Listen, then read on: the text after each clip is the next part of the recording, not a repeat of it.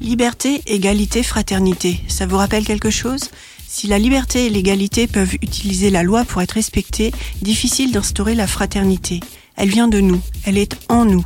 À un moment, le je demande le nous pour s'épanouir, grâce à autrui. Encore faut-il que le nous ne tente pas rapidement à exclure tout autre qui s'approcherait. Aussi la fraternité fait-elle parfois aller contre la loi, si celle-ci prône la discrimination et l'oppression. L'évolution des espèces de Darwin est souvent présentée comme un combat entre les espèces. Pourtant, les espèces les mieux adaptées ne sont pas les plus agressives, mais les plus solidaires, sous la forme d'association, symbiose et coopération.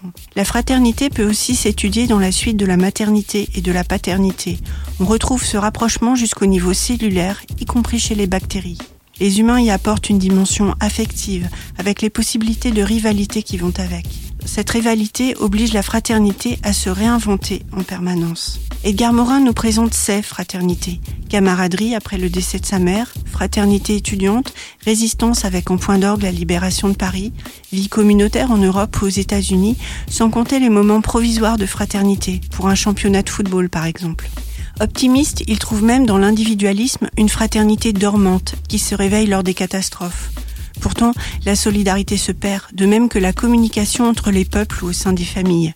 La mondialisation crée ainsi une communauté de destin pour l'ensemble de l'humanité liée à notre mortalité commune.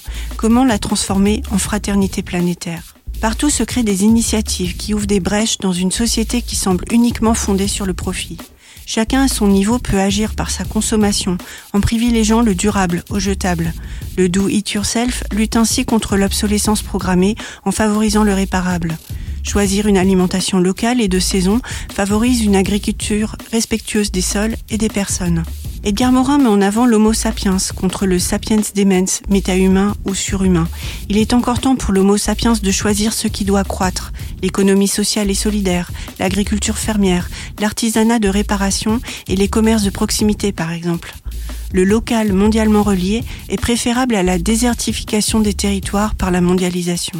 La fraternité Pourquoi d'Edgar Morin est un petit livre précieux à découvrir dans votre bibliothèque ou chez votre libraire préféré.